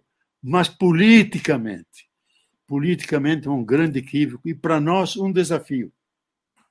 O desafio é dizer a ele: olha, os valores de Jesus, que é a solidariedade, que é o amor, que é a compaixão, venham para o lado de Jesus, que vocês vão se sentir muito mais irmanados, criam comunidades, porque eles não criam comunidades, criam grandes templos, grandes massas. Entra numa comunidade de base, num grupo de fé política, você vive a fé comunitariamente, seguindo os passos de Jesus, e cite felizes os pobres, ai de vós ricos. Vocês nunca citam isso. É palavra de Jesus. Então, é convocá-los para virem para esse lado, que é o lado, eu acho, mais evangélico, mais verdadeiro, e aí eles saberão também fazer as verdadeiras escolhas políticas. Freboff, um tema polêmico. Em 31 de março deste ano, a respeito do golpe militar ocorrido 58 anos antes, o senhor publicou no Twitter uma nota que provocou discussões. Essa nota dizia o seguinte: abre aspas. O golpe militar de 1964 seguiu o figurino totalitário comunista: fechar o Congresso, acabar com a democracia e os direitos, prender, torturar e matar. Depois dizem que vieram salvar a democracia e trazer paz e harmonia à sociedade. O dia da mentira mudou. É 31 de março, não 1 de abril.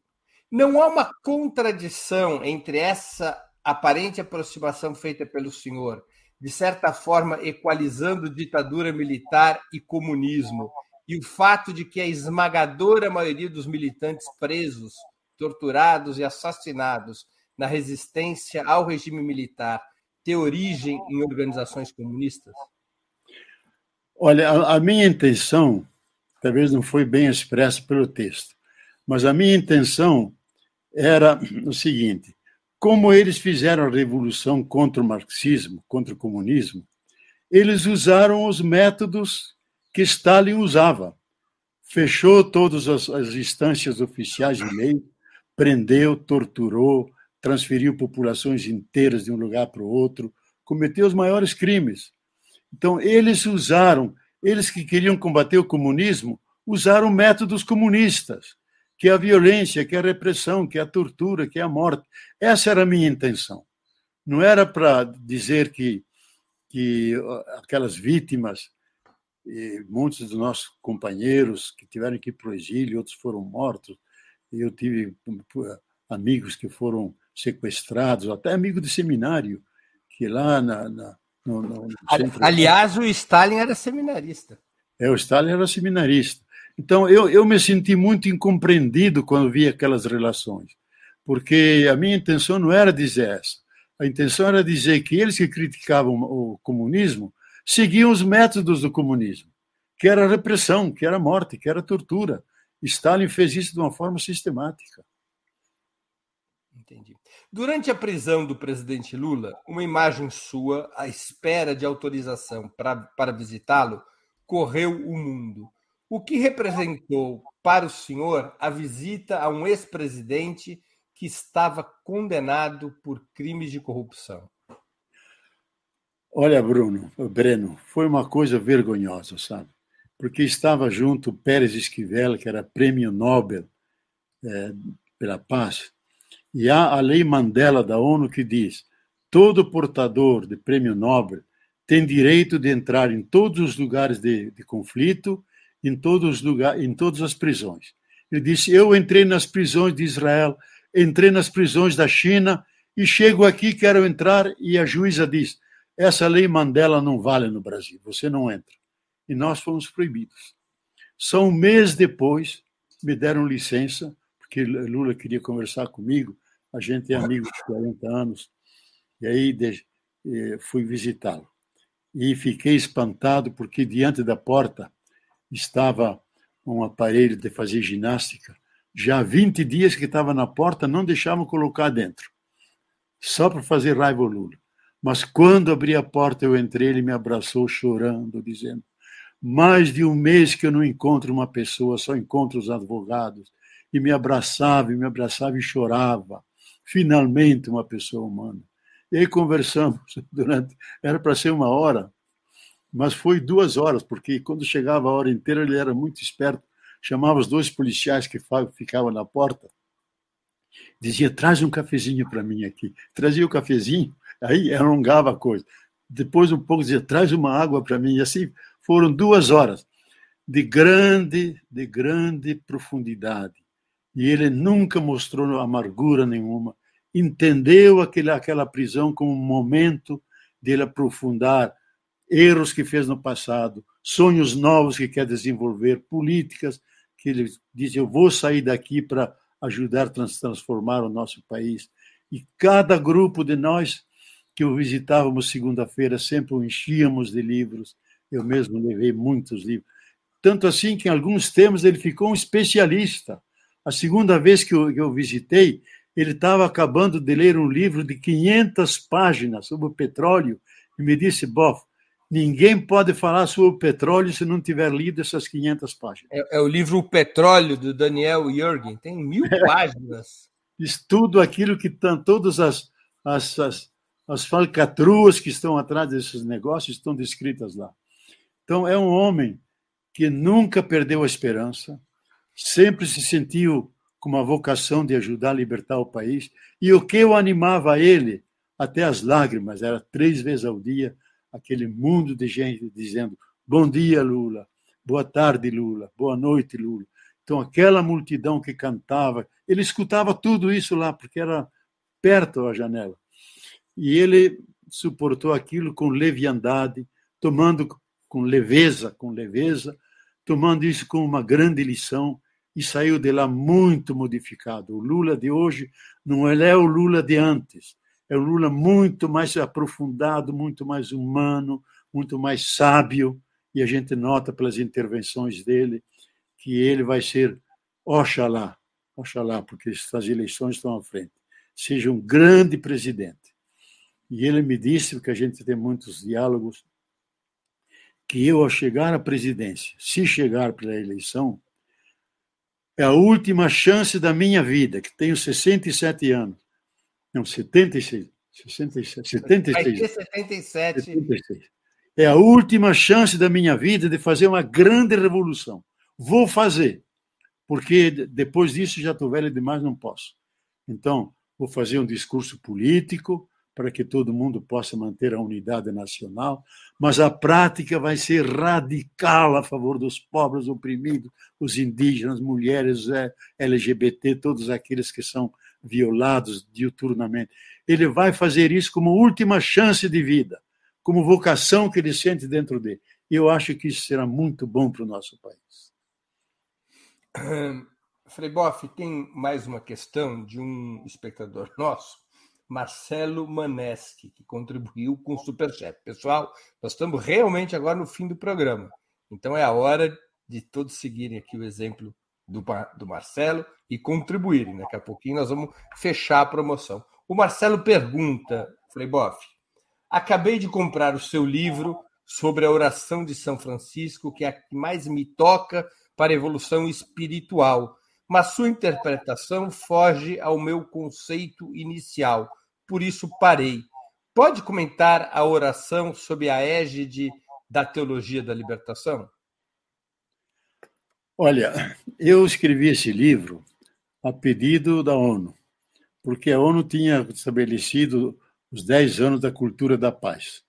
Então, essa oração, quando as religiões se encontram, não rezam o Pai Nosso Todas as, as religiões rezam a, essa oração de São Francisco e porque todos podem dizer amém. Agora, o importante dessa oração, importante dessa oração que é ele, ele primeiro é muito realista, sabe que no mundo há ódio, que há divisão, que há falta de paz e tudo. Não responde na mesma moeda. Onde há ódio, que eu leve o amor. Onde há desunião, que eu leve a união. Onde há desespero, que eu leve a esperança. Agora, o original dele, e isso eu tenho acentuado no meu livro, que só o cristianismo tem, porque todas as religiões têm a lei áurea. Faça o outro aquilo que você quer que façam para você. E aí São Francisco, São Francisco diz que eu possa mais amar do que ser amado, mais consolar do que ser consolado, mais compreender do que ser compreendido. Esse mais é tipicamente da tradição de Jesus. Não é só que alguém me ama, eu também amo. Não, que eu ame mais do que ser amado. Esse mais aí é, é a absoluta generosidade do Deus amado, Deus Paizinho, do qual ele se sente representante. E é um desafio nosso para superar todas as discriminações, todos os fundamentalismos. Orientar-se sempre pela dimensão de luz, dimensão de vida, dimensão eh, simbólica e não diabólica. Isso constitui o projeto básico dessa oração, que é o projeto que nos salva. E assim superamos, especialmente no nosso país, que é inundado pela dimensão de morte, de, de ódio, de dilaceração, e a gente rezar essa oração. Nós vamos usar valores que eles não podem usar, que é o amor da reconciliação, que é o valor da, do, da amizade, da solidariedade, da compaixão. Vamos usar isso. Eles não podem usar essas palavras. Nós vamos usá-las com conteúdo político, solidário com todos os que sofrem, amor àqueles que são mais invisíveis e abandonados. Isso eu acho que é transformar uma oração também numa opção política para humanizar o ser humano, porque ele está demasiadamente desumanizado. Frei Boff, há temas que a igreja considera tabus, como o casamento de pessoas do mesmo sexo e o direito da mulher ao aborto. O casamento, como o senhor mesmo já se referiu, continua a ser interditado para os padres católicos, que estão obrigados ao celibato. Na avaliação do senhor, esses dogmas deveriam ser superados? Há chance disso acontecer durante o reinado do Papa Francisco? Olha, eu acho o seguinte, Breno, que a igreja tem que se entender como um momento, como uma instituição, com um corpo dentro da sociedade, entre outros grupos e, e, e, e organizações. Que ela tenha lá os dogmas dela, a visão dela, tudo bem. O que ela não pode, ela impor a todo mundo a sua visão. Ela tem que se compor com os demais. Ela pode ter a sua visão. Eu acho, por exemplo, que esses temas que se referem à subjetividade humana, deixa respeito às pessoas. E quando significa, por exemplo, a questão dos, do casamento dos homoafetivos, eu muitas vezes sou, sou perguntado sobre isso. Eu pergunto: existe amor aí? Lógico. Se existe amor, Deus está presente, porque Deus é amor. E São João diz claro: quem é fiel ao amor é fiel a Deus. Não diz quem é fiel a Deus é fiel ao amor. O amor tem centralidade. Se existe amor entre uma mulher com outra mulher, um homem com outra mulher, tem Deus, tem algo de Deus aí presente. Eu respeito, respeito.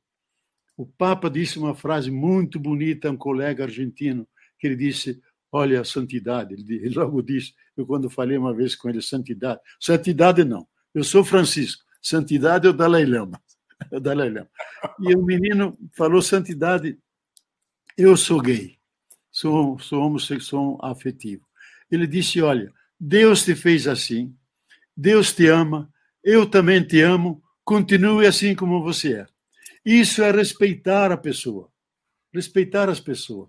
Isto é, puxar para o lado mais luminoso a vida. Para que introduzir mais conflitos?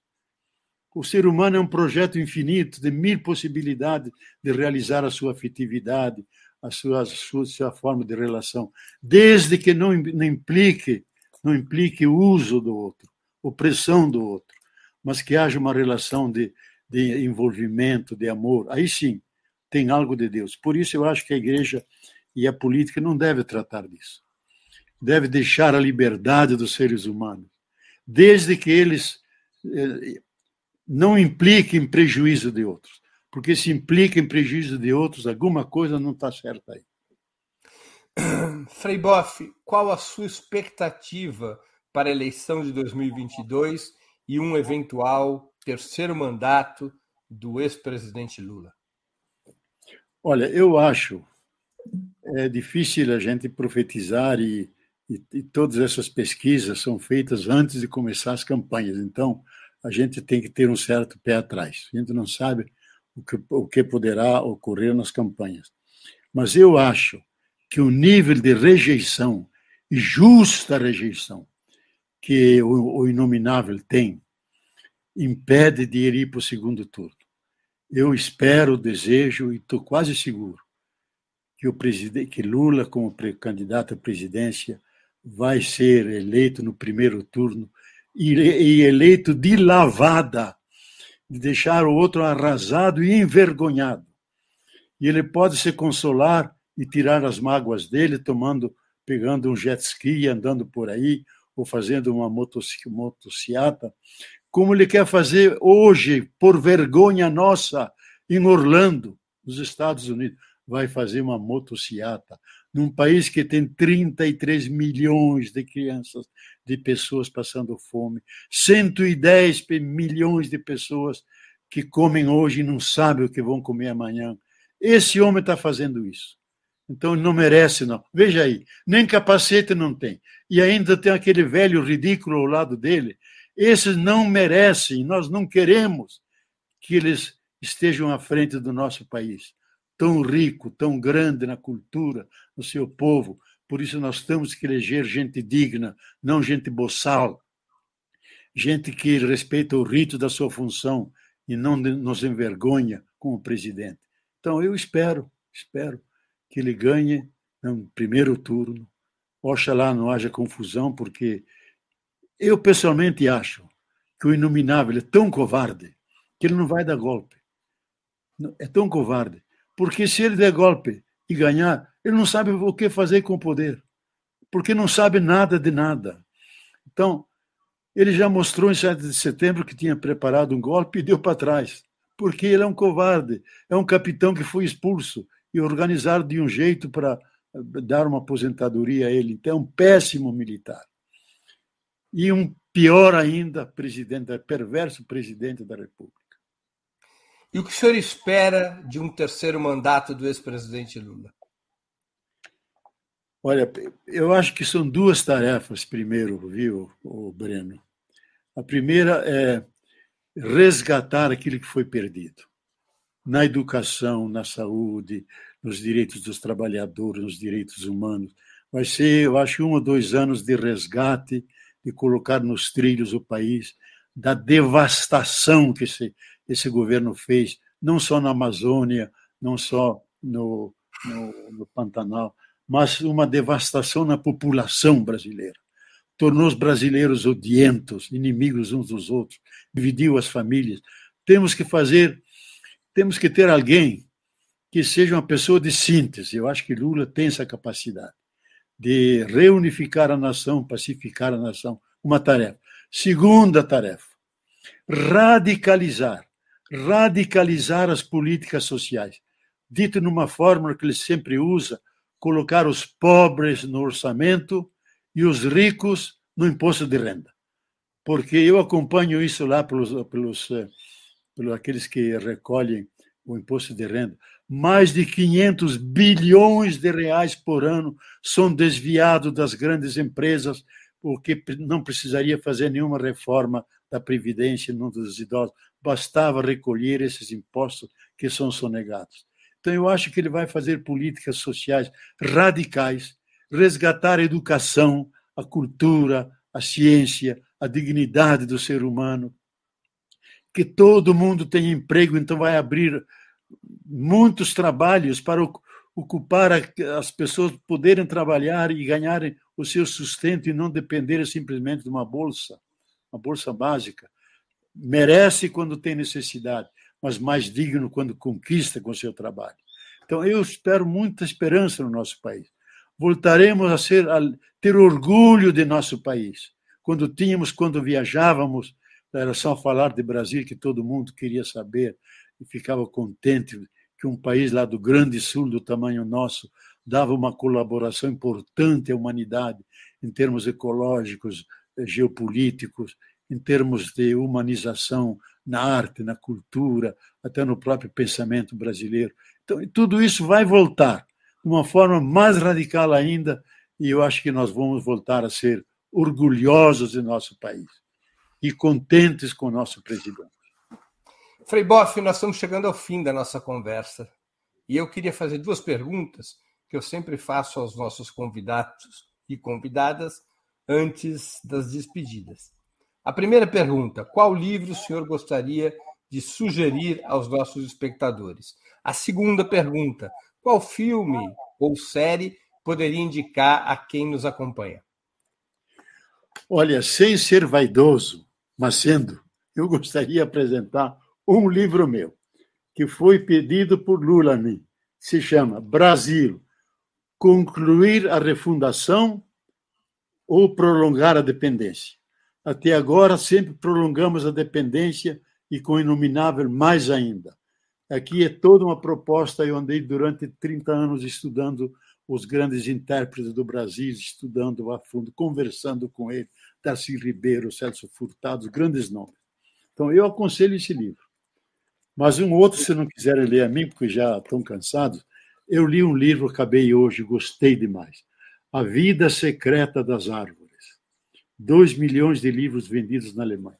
A Vida Secreta das Árvores. Elas se comunicam, elas falam, não falam como nós, falam lançando odores. Pelas raízes enviam mensagens. Elas se comunicam com aquelas iguais, fazem guerras químicas com aquelas que são contra elas, disputando a luz do sol. Então, é um livro interessantíssimo forma grande comunidade de vida. Por isso devemos ter um laço de afetividade com as nossas irmãs, as árvores. E o filme que vale a pena, porque é uma recapitulação da nossa, da nossa sinistra história, é o filme Marighella, de Wagner Moura, que é extraordinário. O Marighella como um negro e o, o Wagner Moura como uma pessoa profundamente engajada tinha conversado algumas vezes com ele, pessoa inteligente, veio lá de baixo, fazendo teatro já na escola, grande ator, posicionado, e é um filme extraordinário. E o senhor como... chegou a conhecer o Marighella? Como? O senhor chegou a conhecer o Marighella? Mariana? Não, o senhor chegou a conhecer o Marighella? Não, não, não conheci, porque enquanto ele estava aqui, eu estava estudando lá na Europa e é um dos vazios que tenho na minha formação, sabe? Eu fui em 65 para lá, voltei em 70, então todos 68, aquelas perseguições. Mas quando voltei em 70, quando desembarquei do navio, a polícia pegou meu passaporte e me deu uma lição.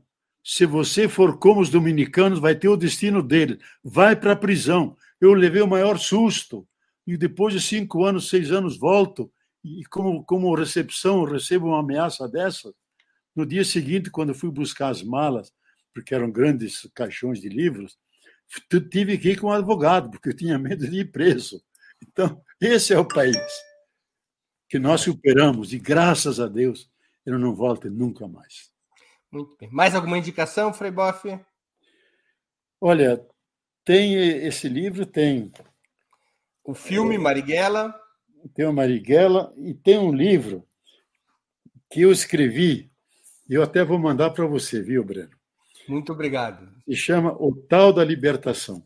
São 500 que eu escrevi com um cosmólogo norte-americano e foi e trabalhamos 13 anos, 13 anos no livro.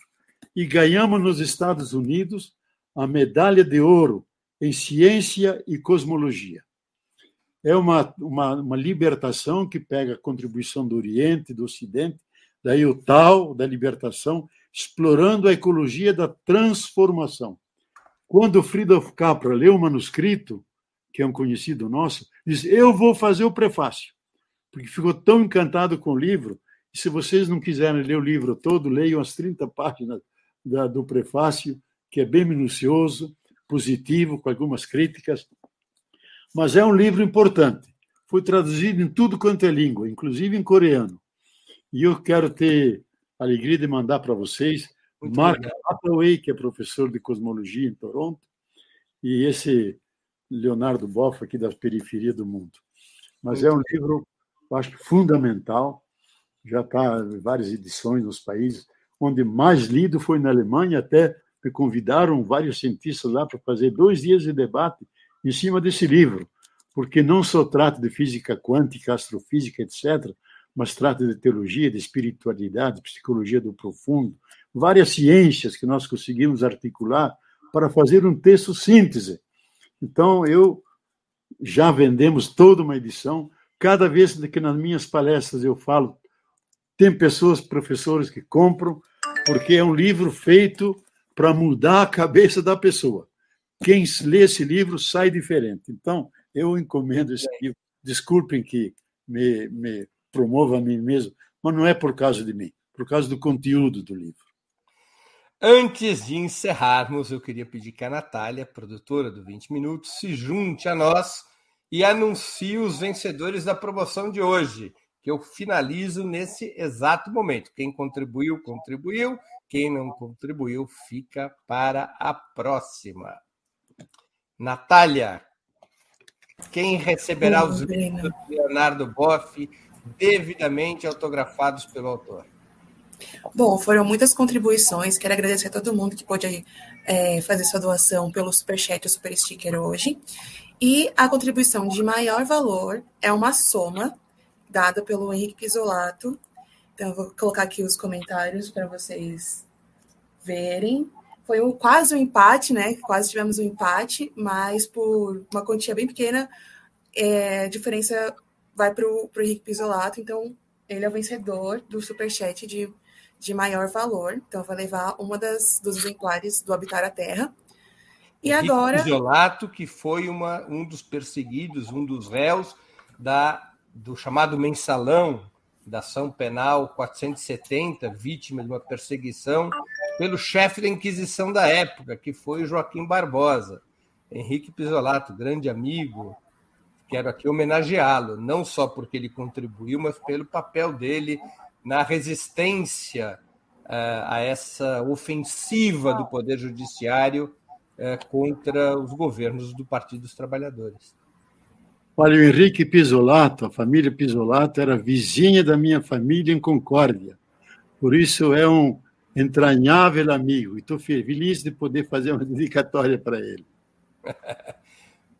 e vamos ao sorteio agora, né, Natália? Vamos ao sorteio, então. Agora anotei aqui os nomes de todo mundo que, que contribuiu com o Superchat e Super Sticker hoje. E vou fazer aqui o sorteio O vencedor foi o Armando Milione. Armando é, Milione. Que contribuiu aqui. Vou pegar o. Quando a Natália localiza a mensagem do Armando Milione e o Frei Boff autografa para o Henrique Bisolato, eu quero agradecer a todos os que contribuíram com superchats e o super sticker. A Cristina Lídia, Quixote de Cervantes, Graziela Lisboa, Soraya Borges, Silvio Pachornik, Elizabeth Maria Costa de Oliveira, Nádia Prado Gomes, Ócio Horácio, Márcio Ramos, Vivian Ruiz, Sônia Goretti, Cláudia Fier, Marcelo Maneschi, Zezito de Oliveira, José Paixão, Cecília MB, O Mundo Segundo uma Sagitariana, Stefano Maglovski, Armando Milione, o vencedor, e Robson Almeida. O Armando Milione, por 10 centavos, não ganha o livro pelo maior prêmio e no sorteio ele ganhou o livro. É isso? Sortudo, sortudo. Olha só. Bom, pessoal, quem ganhou, Henrique Pisolato e Amanda Milione, por favor, entre em contato conosco pelo e-mail que vou deixar aqui na tela, comercial@operamundi.com.br e mandem seus endereços para a gente poder entrar em contato com vocês. Obrigada, viu? Muito bom. Então você me manda, me manda por e-mail e eu faço as dedicatórias e vai chegar para vocês. Frei Boff, eu queria agradecer muito pelo seu tempo e por essa conversa tão interessante e educativa. Muito obrigado por ter aceito o nosso convite. Obrigado a você é, Breno, que faz um trabalho extraordinário na Ópera Mundi. Me coloco à disposição nessa batalha de ideias, porque é uma batalha de ideias que estamos travando nesse país. E você é um crítico da esquerda da direita, mas sempre buscando um caminho que seja o mais eh, original, o mais justo, o mais includente do nosso país. Te felicito pela sua inteligência, pelo seu engajamento, e me coloco à disposição para colaborar na sua luta.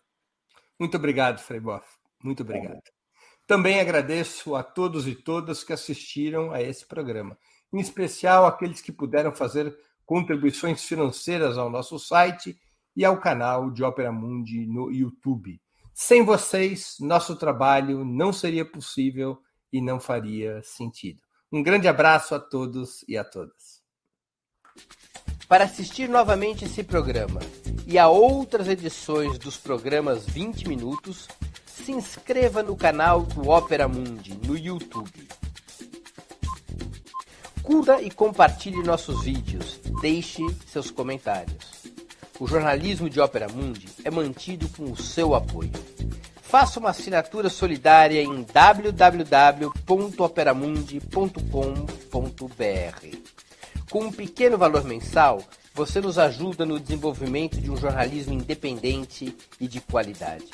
Obrigado pela audiência e até a próxima.